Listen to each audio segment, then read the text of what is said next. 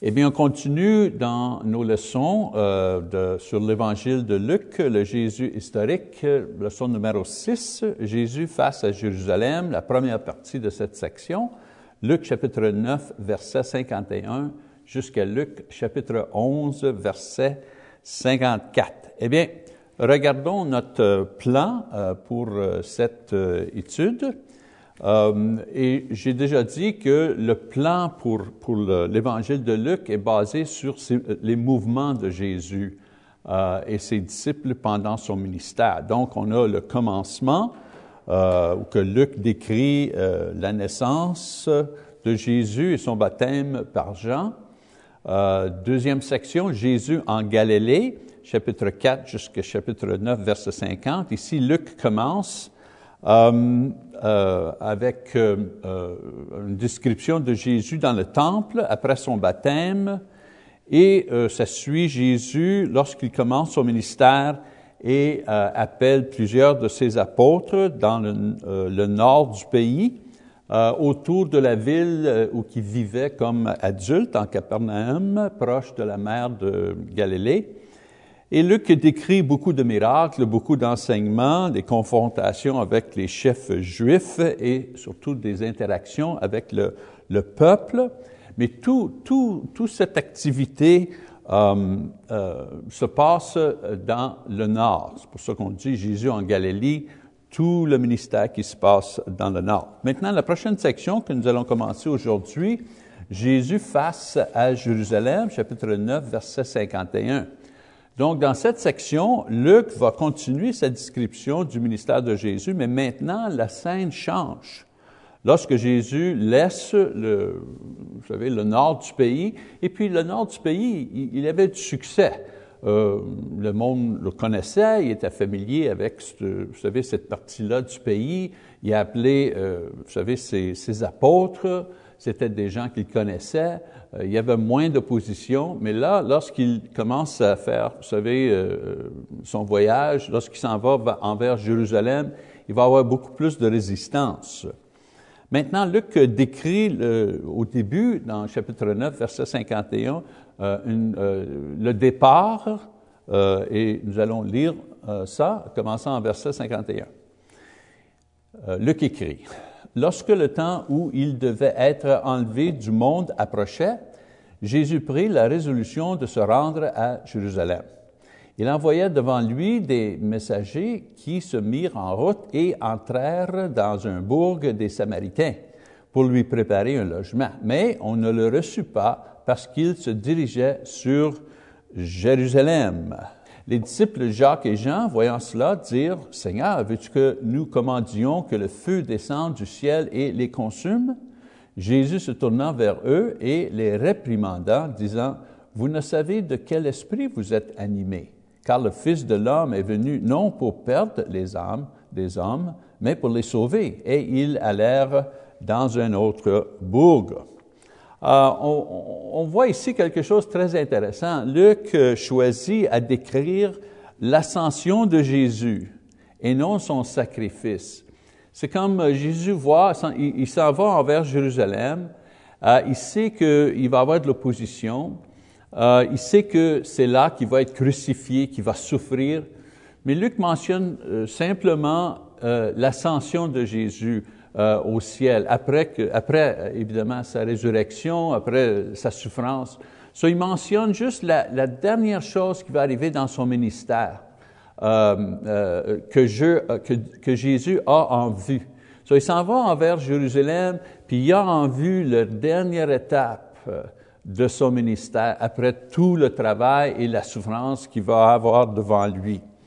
Euh, vu qu'il voit tout simplement euh, la, son ascension, il décide de se rendre euh, à Jérusalem, mais euh, en chemin, il faut qu'il arrête dans une ville. On ne peut pas faire le voyage, évidemment, dans une journée, c'est une centaine de kilomètres. Donc, il rencontre tout de suite une résistance immédiate des Samaritains.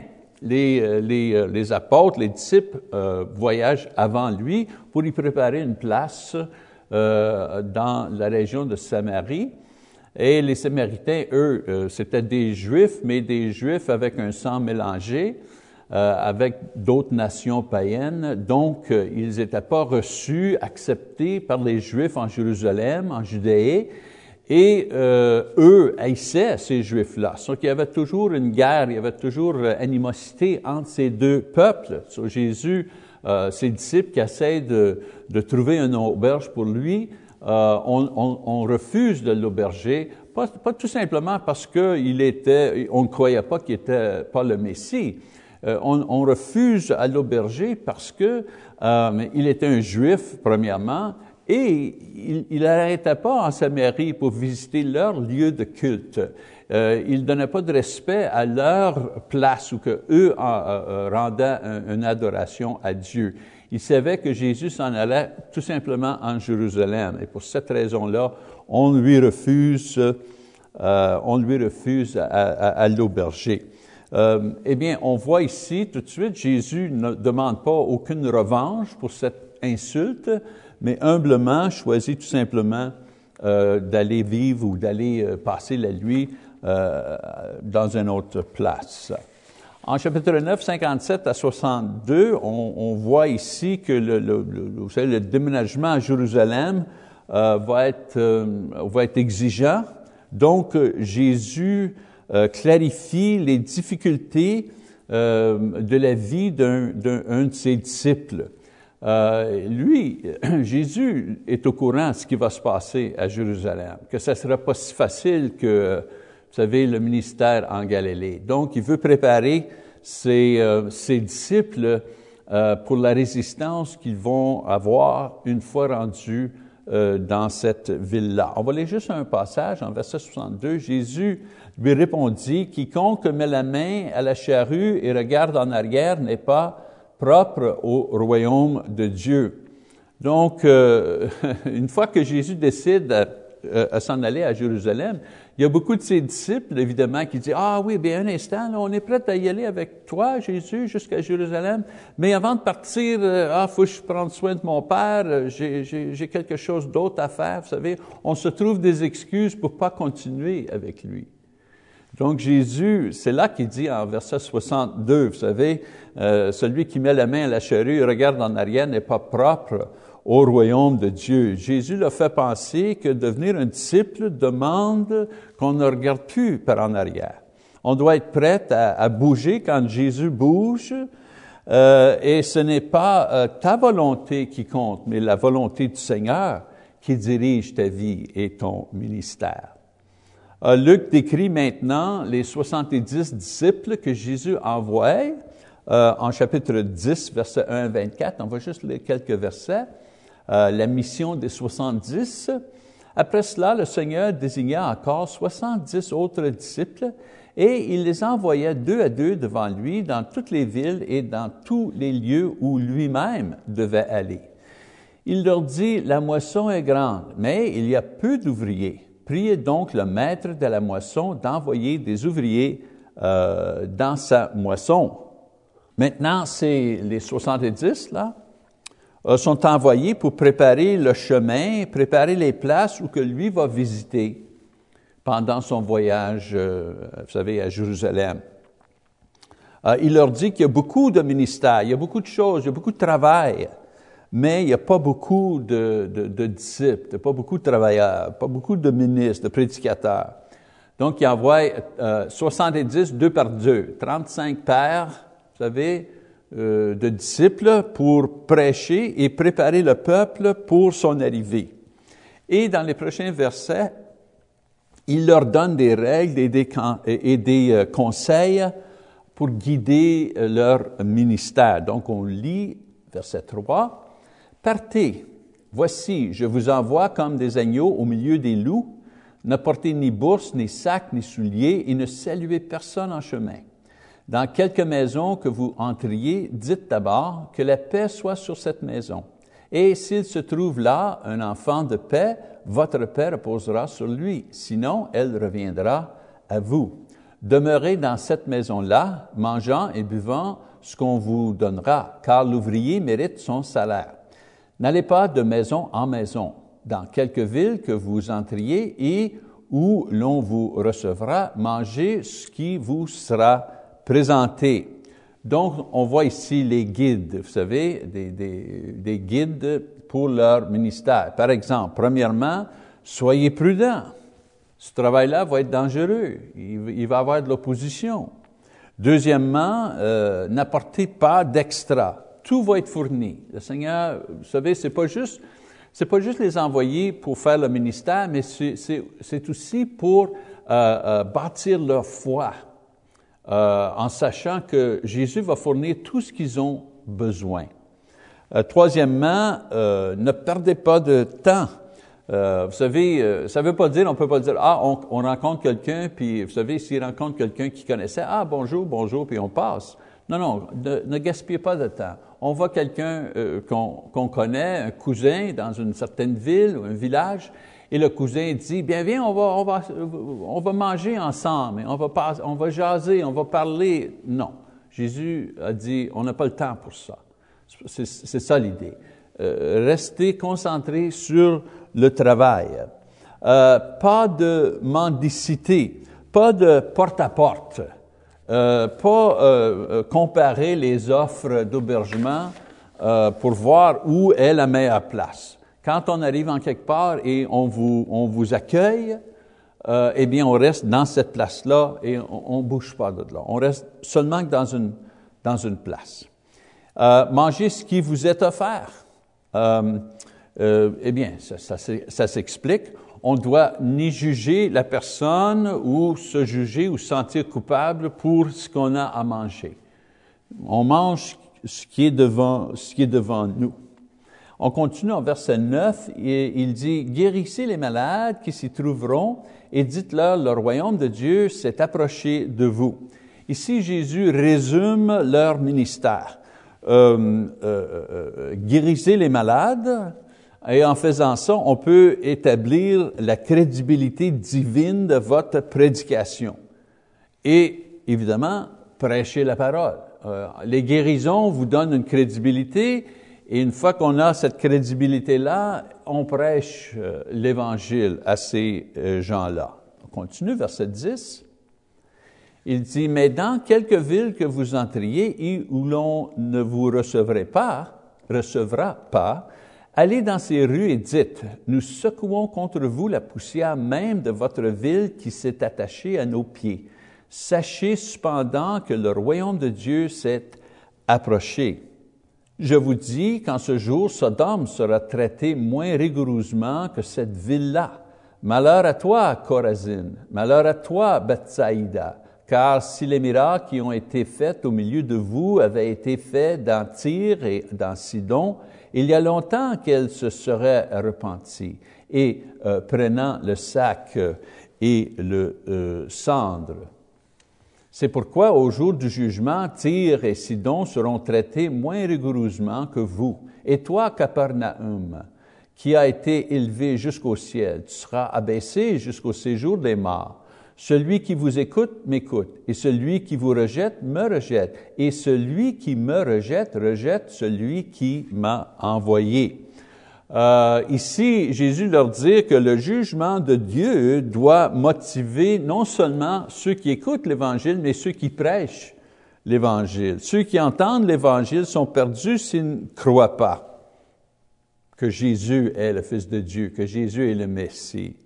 Et ceux qui prêchent, euh, vous savez, euh, l'Évangile, euh, doit aussi faire penser à, à leurs qu'il y a une conséquence si on croit et on ne croit pas. Sauf faut non seulement euh, prêcher, non seulement que l'Évangile, mais prêcher qu'il y a une conséquence si on ne reçoit pas l'Évangile.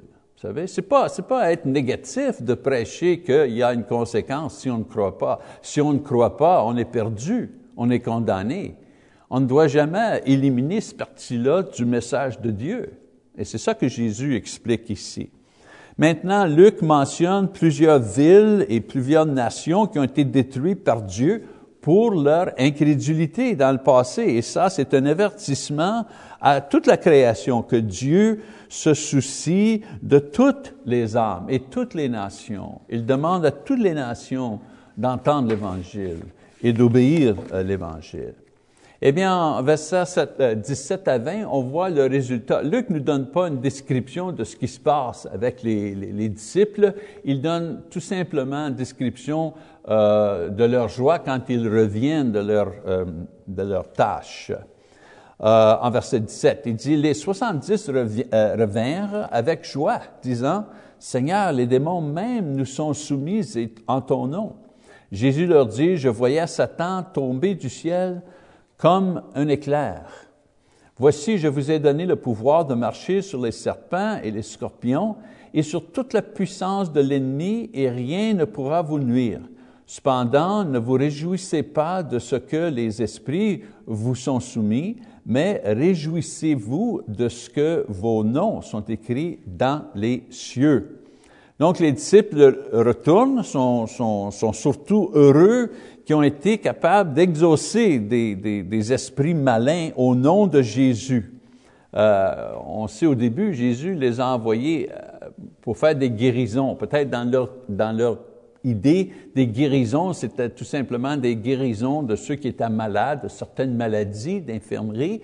Mais ils ont appris que beaucoup de ces maladies-là étaient le résultat de, de, gens qui étaient possédés par des esprits malins et ils avaient le pouvoir d'exaucer ces, ces, esprits malins-là et donc reviennent avec une grande joie. Jésus mentionne qu'il a vu Satan qui a, qui a tombé des cieux, euh, euh, une, une, façon de dire qu'il confirme leur succès. Euh, et l'idée, c'est que si eux pouvaient faire cela aux, aux, aux, à ceux qui, euh, qui suivent euh, le diable, ça doit, ça doit dire que euh, ils ont enlevé le pouvoir au diable même. Vous savez, si on peut détruire l'armée euh, de Satan, ça veut dire qu'on peut détruire Satan. Euh, ça veut dire que Satan est vaincu lui aussi. Euh, ce pouvoir veut dire aussi que eux et nous, comme disciples modernes, ont le pouvoir aussi de, de, de, vaincre sur les plans et sur les, les, les, vous savez, les, ben, les plans euh, euh, de, du, diable et les attaques, c'est ça le mot que je cherchais, les plans et les attaques du, euh, du diable. Quand Jésus mentionne, vous savez, marcher sur les serpents et scorpions, c'est une façon, c'est une image qui, qui, fait référence aux, aux, plans et aux attaques euh, de Satan, pas nécessairement des vrais serpents des vrais scorpions, c'est pas, pas, pas ça l'idée. Euh, c'est une imagerie qui nous, qui nous, euh, qui, nous dit qu'on a le pouvoir non seulement de, de traiter et d'aider les gens d'une façon physique, mais aussi spirituellement. On peut, on peut attaquer et vaincre sur, comme je dis, les plans et, et, et les attaques spirituelles du, du diable. Eh bien, le Seigneur finit cette section en aidant ces, euh, ces, disciples-là à avoir un peu de perspective sur leur grande victoire spirituelle sur les esprits euh, malins. Il, il, leur dit que la vraie victoire qui va être gagnée par eux, par Jésus, est la cause d'une joie éternelle, c'est qu'ils sont garantis la vie éternelle dans le ciel.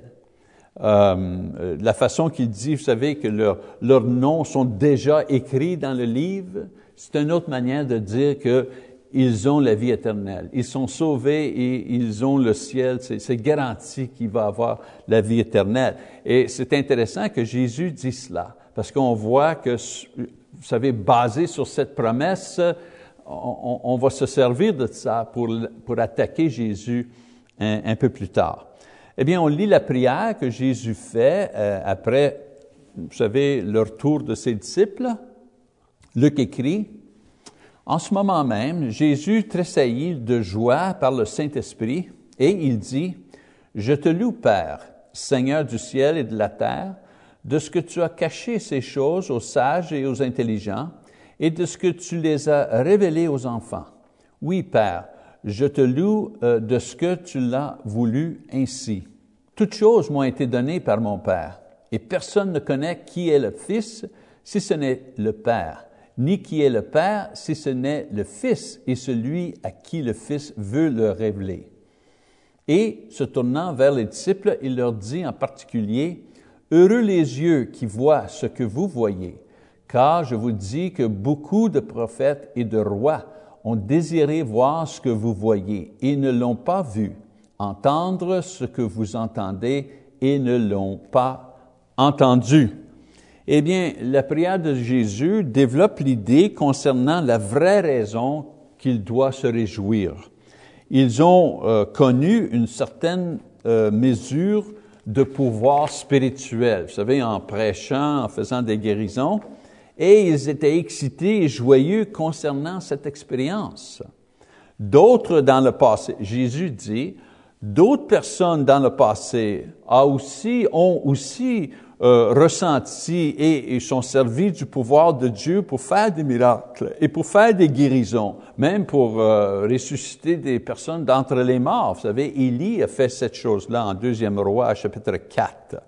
Mais, Jésus dit, eux, ses disciples, avaient un certain privilège de connaître et servir le Messie lui-même, le Fils de Dieu quelque chose que les gens dans le passé ont tout simplement eu un espoir. Vous savez, il y a eu beaucoup d'hommes et femmes, serviteurs de Dieu dans le passé, qui ont espéré de connaître, vous savez, euh, la fin de tous ces prophéties-là. Ils sont morts et ils n'ont pas vu, vous savez, la fin. Mais vous, il dit, les disciples d'aujourd'hui, les disciples de Jésus, vous voyez le Messie en personne et vous avez la grande joie de servir cette personne-là, quelque chose qui était tout simplement un espoir pour les gens qui ont venu avant vous.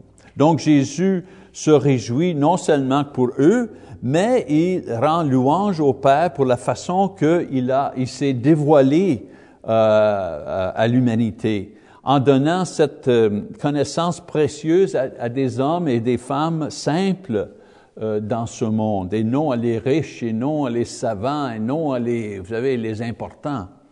C'est intéressant à noter que Luc mentionne les trois personnes dans la divinité dans le même moment ici, en verset 21. Jésus, une des personnes, se réjouit dans l'esprit, OK, et rend louange au Père. on a une mention des trois personnes dans la Trinité dans le même passage. Et maintenant, on passe euh, à un parabole, parabole du bon samaritain. Euh, ce parabole, euh, euh, Luc, ce que je veux dire, c'est que Luc, c'est le seul écrivain d'évangile qui cite ce parabole-là. La seule évangile qui a le parabole du bon samaritain, c'est l'évangile de Luc. Et euh, on, on, on, donne cette parabole, Jésus donne cette parabole en réponse à une question par un, un scribe ou un avocat. on va lire euh, verset 25. Un docteur de la loi, ça c'est le scribe, ça, un docteur de la loi se leva et dit à Jésus pour l'éprouver. C'est important, là. il est là pour l'éprouver. C'est pas qu'il voulait une réponse, il voulait éprouver Jésus. Maître, que dois-je faire pour hériter la vie éternelle? Je pose là une seconde. C'est quoi que Jésus a dit à ses disciples? il a, dit aux, il a dit aux disciples, vos noms sont écrits, vous savez, dans le livre. Autrement dit, vous avez la vie éternelle. Et vous l'avez maintenant, la vie éternelle. Bien, le, le, scribe maintenant pose une question au sujet de, ce que Jésus avait dit à ses disciples. On continue. Euh, Maître, que dois-je faire pour hériter la vie éternelle? Jésus lui dit, qu'est-ce qui est écrit, euh, qu'est-il écrit dans la loi? Qui lis-tu? Lis-tu? Il répondit, tu aimeras le Seigneur, ton Dieu, de tout ton cœur, de toute ton âme, de toute ta force et de toute ta pensée, et ton prochain comme, euh, comme toi-même. Tu as bien répondu, lui dit Jésus, fais cela et tu vivras. Mais lui, voulant se justifier, dit à Jésus, et qui est mon prochain? Eh bien, cette question-là euh, euh, suit le commentaire de Jésus dans sa prière au sujet de ses disciples et le fait que ses disciples à lui ont la vie éternelle. Ses disciples à lui vont être avec euh, le Père euh, dans les cieux. Donc, l'avocat essaie d'éprouver Jésus en lui demandant une question. Il savait déjà la réponse mais il, espère d'entrer dans un débat et discréditer ce que Jésus va dire. Vous savez, il y a des savants qui disent que cet avocat était offensé par le commentaire de Jésus au sujet de ses disciples qui sont déjà aux cieux, qui ont déjà la vie éternelle, et il pose cette question pour, vous savez, avoir un, débat. Vous savez, Jésus vient juste de dire, ah, les disciples sont, ils vont avoir la vie éternelle. Puis lui, il pose la question, bien, comment qu'on doit avoir la vie éternelle? Vous savez, c'est quoi que la loi nous dit pour avoir la vie éternelle? voyez le conflit là, voyez l'argument qui, qui, se développe ici? Euh, notez, bien que Jésus répond, euh, l'avocat, et lui demande à lui de répondre la question euh, lui-même, qu'il fait en citant le bon passage sur ce, sur ce sujet. Et Jésus confirme que sa réponse est juste selon la lettre de la loi la lettre de la loi dit, si on aime Dieu avec tout notre cœur, notre âme, notre force, notre esprit, vous savez, et si on aime notre prochain comme nous-mêmes, eh bien, si on fait ça, nous avons la vie éternelle. Maintenant, les Juifs, euh, et, voici l'argument, le, débat ici, les Juifs, eux, euh, et surtout les avocats, il était bon, il y avait une certaine expertise en nullifiant ou passer autour, vous savez, la loi de Dieu pour faire ce qu'il voulait faire, mais même en même temps de dire qu'il était juste et qu'il avait euh, euh, obéi la loi parfaitement. Un bon exemple de ça, c'est qu'ils divorçaient leurs épouses, leurs femmes, sur n'importe quel, avec n'importe quel euh, prétexte. Peut-être il déclara qu'il n'aimait pas la façon qu'il faisait à manger, ou peut-être euh, son épouse lui vous savez, était plus belle. N'importe quel prétexte pour divorcer leur épouse et leur donna un certificat de divorce. Vous un papier officiel et dit, voilà, je te divorce. Et en même temps disait, ah, je suis juste devant Dieu parce que j'ai fait ce que la loi demandait. La loi dit, la loi de Moïse dit, euh, quand on divorce notre femme, eh bien, on doit lui donner, un, vous savez, un certificat. Et eux disaient, en autant que je donne le certificat, je suis juste devant Dieu. J'ai fait tout ce que la loi demande. Et c'est de cette façon-là euh, qu'ils pensaient qu'ils obéissaient la lettre de la loi. Mais nous, on sait que peut-être ils obéissaient à la lettre de la loi, mais surtout pas l'esprit de la loi. Eh bien, cet avocat, ce scribe-là, ce pharisien-là, essaie de se justifier de la même façon, euh, de la même façon. Quand, euh, vous savez, on doit aimer Dieu et on doit aimer notre prochain, eh bien, les Juifs, eux faisaient une distinction quand, euh, vous savez, au, sujet de leur prochain. Certains Juifs voyaient seulement d'autres Juifs comme leurs prochains il y en ben juste des Juifs qui sont mes euh, voisins sont mes prochains. Ou seulement que les Juifs qui sont dans mon tribu, c'est eux, notre, vous savez, nos prochains. Ou peut-être euh, seulement que les gens dans ma famille, vous savez, mes frères, mes cousins, juste ces personnes-là sont mes prochains. Vous voyez ce que je veux dire? Donc, la vraie question n'était pas comment que je vais euh, obtenir la vie éternelle. C'était pas ça la question. La question, qui est mon prochain? Non comme la première question où que, vous savez, Jésus savait ce que l'avocat, euh, ou que Jésus a dit à l'avocat, tu as la bonne euh, réponse. Ici, Jésus répond, l'avocat, ici Jésus répond, euh, et en faisant sa réponse, il va corriger non seulement l'erreur, mais aussi va donner euh, la réponse euh, à la question qui est vraiment mon prochain? Donc on lit en verset 30, Jésus reprit la parole. Et là, c'est ici là, que Jésus va répondre à cette question, qui est mon prochain? Un homme descendait de Jérusalem à Jéricho. Il tomba au milieu des brigands qui le dépouillèrent et chargèrent de coups et s'en allèrent, le laissant à demi-mort. Eh bien, Jésus établit l'histoire. C'est un Samaritain, une personne d'un groupe de peuples et de places qu'on n'aime pas. Je vous ai expliqué pourquoi que les Samaritains, les Juifs, vous savez, faisaient pas affaire ensemble. On considère ces hommes-là pas dignes parce qu'il avait un mélange de sang juif et de sang euh, vous savez, euh, sans euh, païens, si on veut, de, de, de, de nations païens. on commence l'histoire, il dit, un homme voyageait. Un homme est volé, on, est battu, on laisse presque tout nu, proche de la mort, sur une petite route avec peu de trafic entre la ville de Jérusalem et Jéricho.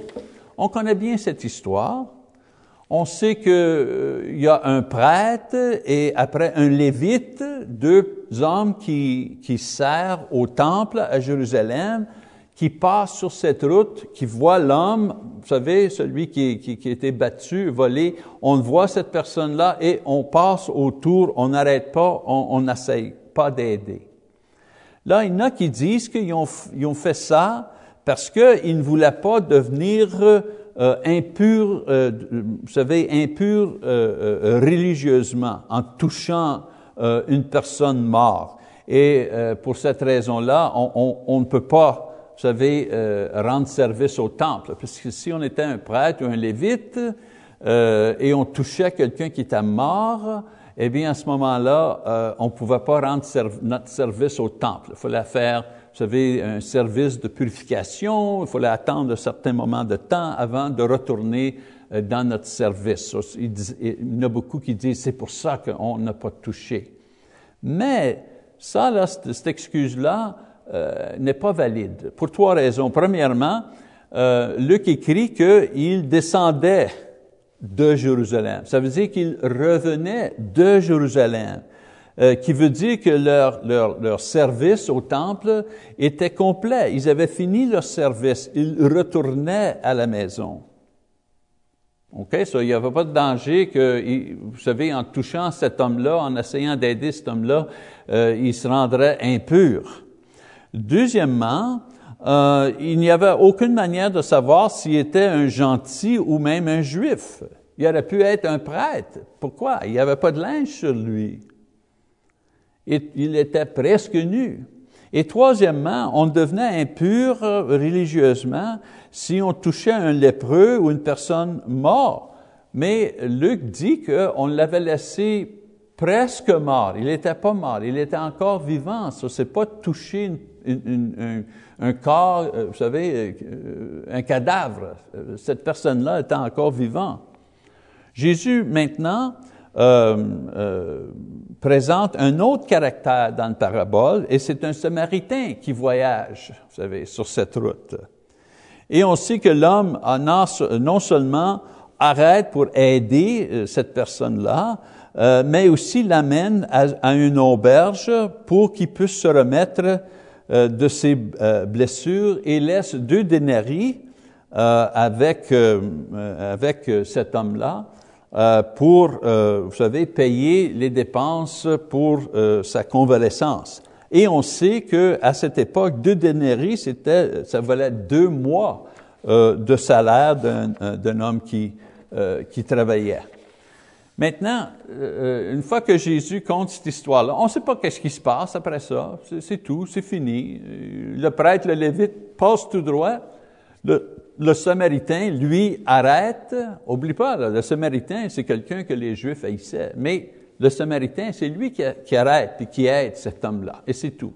L'histoire finit là. Le parabole finit là. Donc maintenant, c'est Jésus, c'est à son tour de, poser des questions à l'avocat. Même il y a trois questions ici. Une question ouverte et deux questions comprises. Première question est, euh, quel parmi les trois a agi comme son prochain? C'est une question ouverte. Il faut choisir. Le Lévi, le prêtre ou le Samaritain? Et deuxième question, euh, est-ce que toi, tu as euh, été, vous savez, est-ce que c'est ça ton attitude envers tes prochains? Vous savez, est-ce que tu as été, cette, vous savez, comme le Samaritain envers les prochains? La question ici euh, revient à la question originelle de l'avocat, euh, où que l'avocat demandait, c'est quoi que je dois faire pour avoir la vie éternelle? Et, la loi disait d'aimer Dieu et d'aimer notre prochain. Donc Jésus lance le défi avec sa troisième question. Avez-vous jamais aimé votre prochain de cette façon-là? L'idée, c'est que lui doit aimer Dieu. Pour le scribe, euh, de aimer Dieu, c'est pour lui, pour, pour exaucer cette chose-là, pour, euh, non, pour euh, remplir ce commandement, obéir ce commandement, eh bien, c'était d'aller au temple et rendre son service au temple. C'était ça, aimer Dieu. Aimer son prochain, eh bien, c'était d'aimer soit, vous savez, sa famille ou son voisin peut-être, ou, vous savez, euh, ses, confrères juifs. Mais Jésus élargit, vous savez, cette chose-là. Aimer notre prochain, c'est c'est pas limité juste à aimer ceux qui nous aiment, aimer ceux qui font partie de notre famille. Jésus élargit ça et va à l'extrémité pour un juif vous savez, en donnant la démonstration que le, Samaritain. Si tu peux aimer comme le Samaritain a aimé, là, tu commences à obéir ce que Dieu euh, demande. Donc, euh, on voit, quand on lit le passage, que l'avocat a de la difficulté à répondre à cette question-là. Il dit à la fin, eh bien, celui qui a eu la miséricorde. Sais, quand Jésus a dit, euh, quel parmi, vous avez, a aimé son prochain? Et à place de dire, eh bien, le Samaritain, il voulait même pas dire le mot Samaritain. Il dit, ben, celui qui a montré la miséricorde, qui nous montre que, vous savez, il n'était pas convaincu. Jésus euh, a révélé la faiblesse non seulement de son argument, l'argument, vous savez, euh, du, euh, du scribe, de, l'avocat était, eh bien, mon voisin euh, ou mon, mon prochain, c'est la personne que, je choisis d'être mon prochain, soit ma famille ou soit mon cousin, vous savez. Et on voit, juste en voyant ça, on voit que sa, sa vie spirituelle est, est, pas forte. Il, n'aime pas les autres comme il devrait aimer les autres. Il n'aime pas son, il aime pas son prochain la façon que Dieu veut qu'il aime son prochain. Et donc Jésus lui dit de se repentir et d'agir dans l'esprit que le commandement demande. Et le commandement demande que je dois aimer euh, mon prochain, et mon prochain, c'est une personne qui est en besoin. C'est lui mon prochain. La personne devant moi qui est en besoin, c'est lui mon prochain. C'est elle mon prochain. Okay? Eh bien, en chapitre 10, verset 38, Jésus et ses apôtres, les apôtres approchent à Jérusalem et on a un autre scénario, une autre scène ici, euh, avec euh, Marthe et Marie, deux disciples féminines. Jésus euh, et ses apôtres, comme je vous dis, avancent de plus, de plus, plus en plus proche de Jérusalem et on a une histoire au sujet de ces deux femmes-là, on lit en verset 38. Comme Jésus était en chemin avec ses disciples, il entrait dans un village et une femme nommée Marthe le reçut dans sa maison.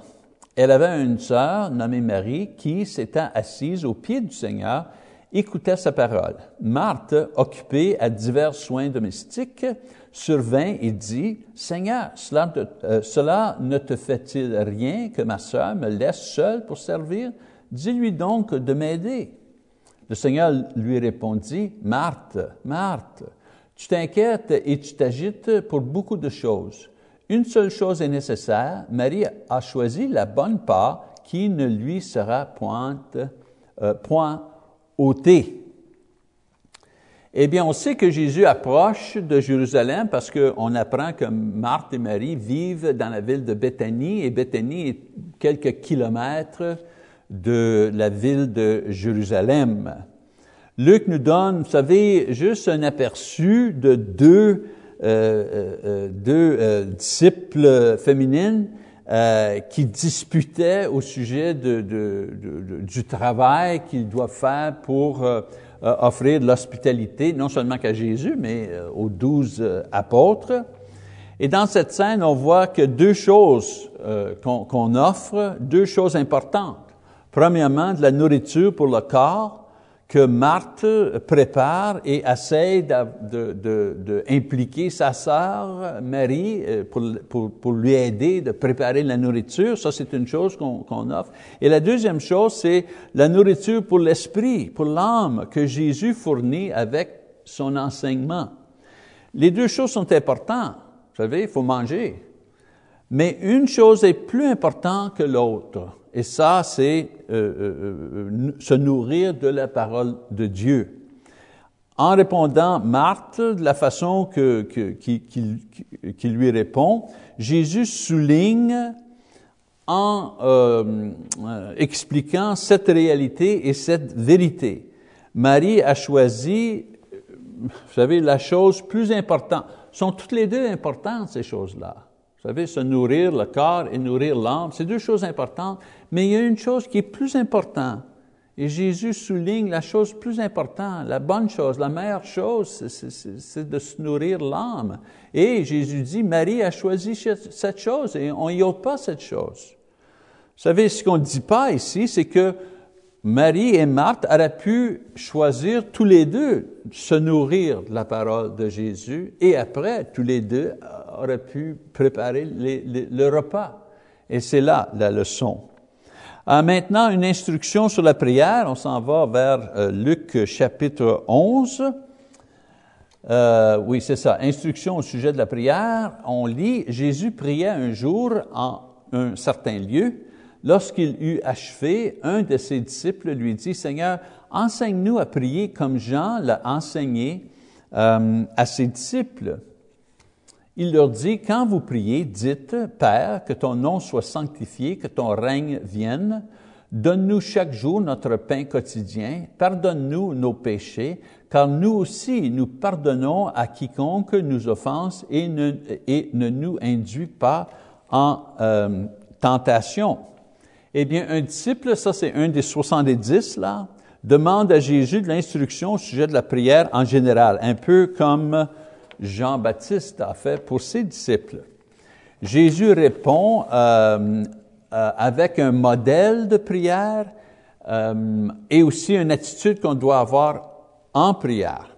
La prière modèle Jésus, que Jésus donne, c'est une courte, vous savez, version de euh, la prière qu'il a donnée dans le sermon sur la montagne contenu dans l'évangile de Matthieu 5 et 6 et 7. Là. Euh, ce, qui est, unique ici dans cette version en, Luc, euh, c'est l'image qui fait qu'on trouve seulement dans l'évangile de Luc. Vous savez, l'exemple que Jésus donne, et on va lire ici, verset 5. Il dit, il leur dit encore, si, là, il parle encore de la il donne, vous savez, une, image, un exemple. Il dit, si l'un de vous a un ami et qu'il aille le trouver au milieu de la nuit pour lui dire, ami, prête-moi trois pains, car un de mes amis est arrivé de voyage chez moi et je n'ai rien à lui offrir. Et si de l'intérieur de sa maison, cet ami lui répond, ne euh, m'importune pas. La porte est déjà fermée. Mes enfants et moi sommes, sommes au lit. Je ne puis me lever pour te donner des pains. Je vous le dis, même s'il ne se levait pas pour lui donner parce que euh, c'est son ami, il se leverait à cause de son importunité et lui donnerait tout ce dont il a besoin. Et moi, je vous dis, demandez et l'on vous donnera, cherchez et vous trouverez, frappez et l'on vous ouvrira. Car quiconque demande reçoit, celui qui cherche trouve, et l'on euh, ouvre à celui qui frappe. Quel est parmi vous le père qui donnera une pierre à son fils s'il lui demande du pain? Ou s'il demande un poisson, lui donnera-t-il un serpent au lieu d'un poisson? Ou s'il demande un œuf, lui donnera-t-il un scorpion? Si donc méchant comme vous êtes, comme vous l'êtes, vous savez donner de bonnes choses à vos enfants, à combien plus forte raison le Père céleste donnera-t-il le Saint-Esprit à ceux qui le lui demandent? OK, ici on voit, comme je vous dis, deux applications pratiques euh, basées sur cette euh, parabole, cette, euh, cette histoire au sujet de la prière. Première chose, première leçon, continuez à demander, à chercher et à essayer. Parce que ces choses-là, vous savez, demander, chercher, essayer, euh, à travers la prière, ces choses-là sont des, actes de foi. Et nos prières continuelles, euh, même si on ne reçoit pas exactement ce qu'on demande ou si ça prend longtemps à recevoir ce qu'on demande euh, à Dieu, ces prières-là continuelles, là, c'est ça qui développe notre foi et qui développe l'esprit de patience euh, dans notre caractère. Ils sont les formes de base d'exercices spirituels. Vous savez, on va au gymnase et on lève des poids, on fait toutes sortes d'exercices, vous savez, pour, pour nos muscles physiques. C'est une bonne chose, vous savez pour garder notre santé. Eh bien, dans le gymnase spirituel, on a des exercices aussi pour, vous savez, renforcer nos muscles spirituels. La foi, la persévérance, ça c'est nos muscles spirituels. Et la prière continuelle, c'est l'exercice de base qui développe ces muscles spirituels. Ils sont toujours répondus, nos prières, d'une façon ou d'une autre, à un certain temps ou un autre, mais ils sont toujours répondus selon la volonté et l'horaire de Dieu et non, euh, selon notre volonté et notre horaire. Et souvent, c'est ça le problème. On prie et on donne à Dieu, vous savez, c'est quoi qu'il doit faire. et on veut qu'il fasse ces choses-là tout de suite. Mais c'est pas comme ça que ça fonctionne. Dieu répond à, nos prières toujours, mais à sa façon et selon son horaire. Son horaire, sa façon, sa manière, c'est pas notre horaire, notre façon et notre manière. Et je crois que c'est une des leçons de base qu'on doit apprendre comme chrétien et surtout comme ministre. Et deuxièmement, Dieu sait quoi nous donner. Vous savez, il dit, des pères humains habituellement, essayent de donner des bonnes choses à leurs enfants parce qu'ils savent, vous savez, plus ou moins ce que les enfants ont besoin. Eh bien, de la même façon, mais à un niveau beaucoup plus élevé, notre Père céleste nous connaît aussi. Jésus mentionne, euh, dans, dans ce contexte, il mentionne le plus grand don que Dieu peut nous donner, et ça, c'est le Saint-Esprit qui va nous ressusciter d'entre les morts. Romains chapitre 8. Le meilleur don, le meilleur cadeau que Dieu nous donne, nous a donné, c'est l'Évangile. Parce que en nous donnant l'Évangile, en recevant l'Évangile, c'est quoi qu'on reçoit? On reçoit le pardon, on reçoit le Saint-Esprit, et avec le pardon et le Saint-Esprit, c'est ça qui garantit notre vie euh, éternelle. Et là, euh, eh bien là, ça, ça c'est tout, vous savez, toutes les histoires qu'on a contées, là, tous les événements jusqu'à date, c'est des choses qui vont assez bien. Jésus dit, Jésus enseigne, Jésus fait un guérison, tout ça, mais là, on arrive proche de Jérusalem et là, la résistance commence en chapitre 11. Eh bien, l'attaque des pharisiens et l'avertissement à leur égard. Sur la prochaine longue section explique le conflit ou décrit le conflit entre Jésus et les pharisiens. Lorsque les, euh, maintenant que Jésus et les apôtres sont proches de la ville de Jérusalem, les attaques des pharisiens vont commencer à être très euh, sérieux. Euh, en versets 14 et 15, donc, on lit, Jésus chassa un démon qui était muet. Lorsque le démon fut sorti, le muet parla et la foule fut dans l'admiration. Mais quelques, quelques-uns dirent, c'est par Béelzébul, le prince des démons, qu'il chasse les démons. Ici, Luc explique que les pharisiens essayent de discréditer les miracles de Jésus en disant qu'il était fait avec le pouvoir du diable.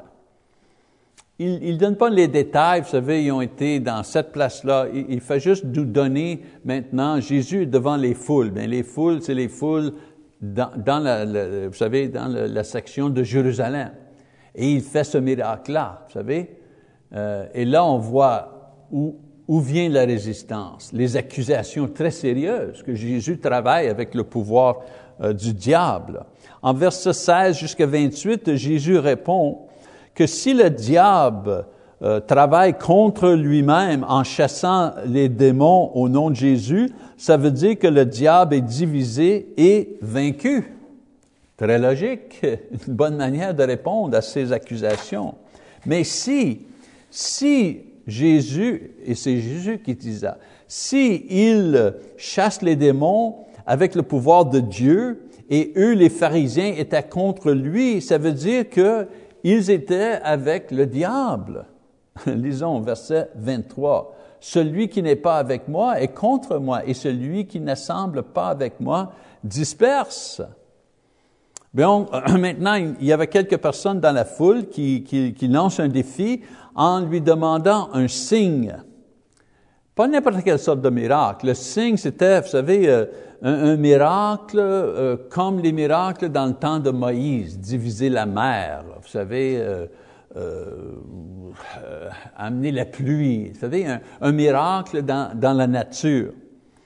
Et en répondant à cette, non seulement cette personne, mais cette attitude qui, qui, qui était dans, parmi la foule, Jésus fait une prophétie que oui, il va leur donner, il va, il va leur donner un signe, un miracle spectaculaire. Et ça, ça va être sa résurrection dans le futur.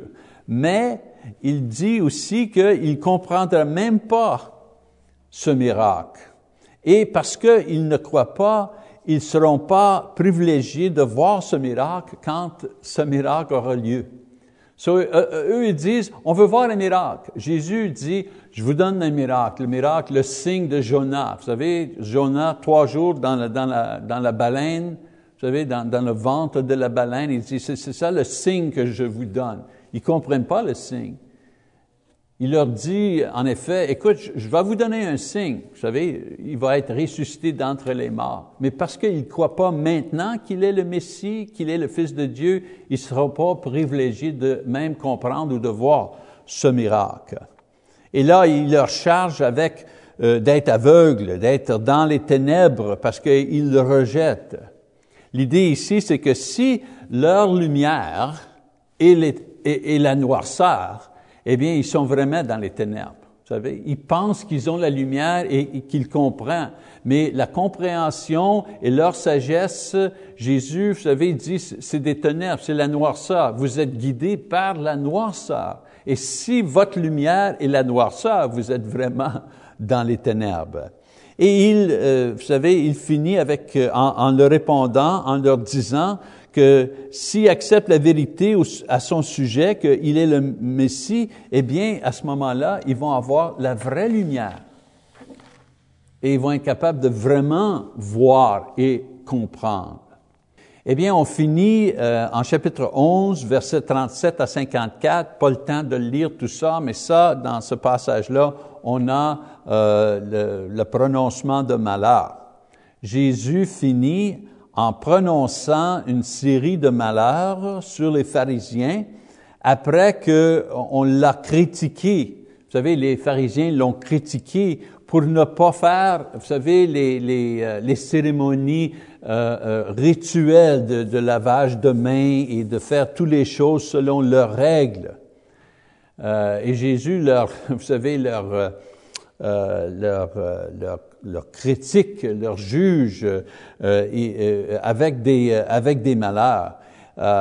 ces malheurs sont une accusation par Jésus au sujet de leur péché dans le passé et dans le présent, leur péché d'avidité, d'orgueil, d'hypocrisie, d'impureté, d'oppression, de violence, d'obstruction de la vérité.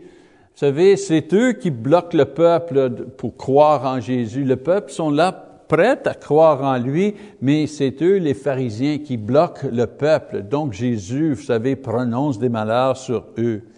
Euh, Luc écrit qu'après cette confrontation, les scribes, les scribes et les pharisiens se joignent ensemble pour préparer un complot pour assassiner Jésus. Vous savez, c'est la dernière chose là. Là, ils sont, sont prêts à, le tuer parce que euh, il, il, il, vous savez, il a prononcé ses malheurs sur eux. Eh bien, on a couvert, vous savez, beaucoup d'événements dans cette section.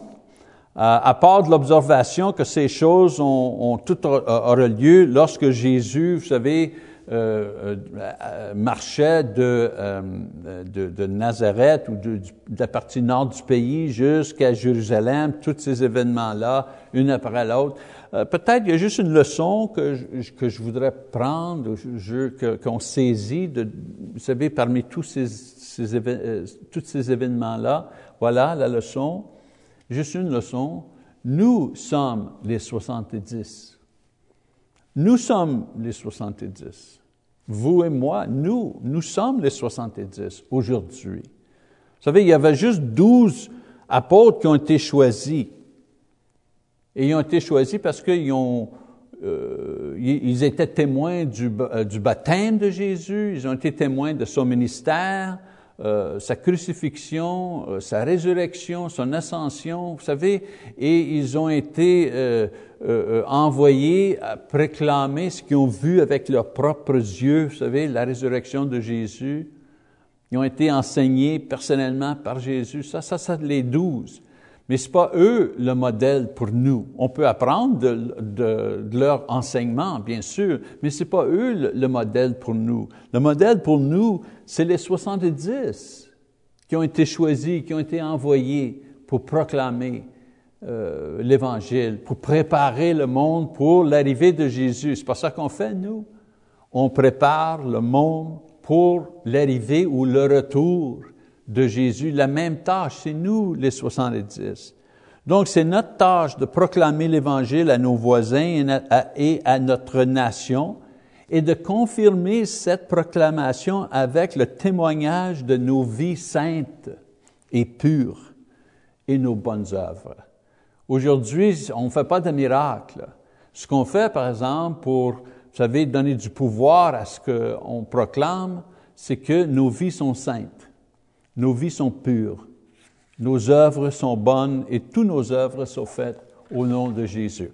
Eh bien voilà, le, leçon numéro 6, nous allons continuer à, à, et je vous demande, avant de, vous savez, de regarder la prochaine leçon, de lire Luc chapitre 12, verset 1 jusqu'à Luc chapitre 14, verset 6. OK, à la prochaine.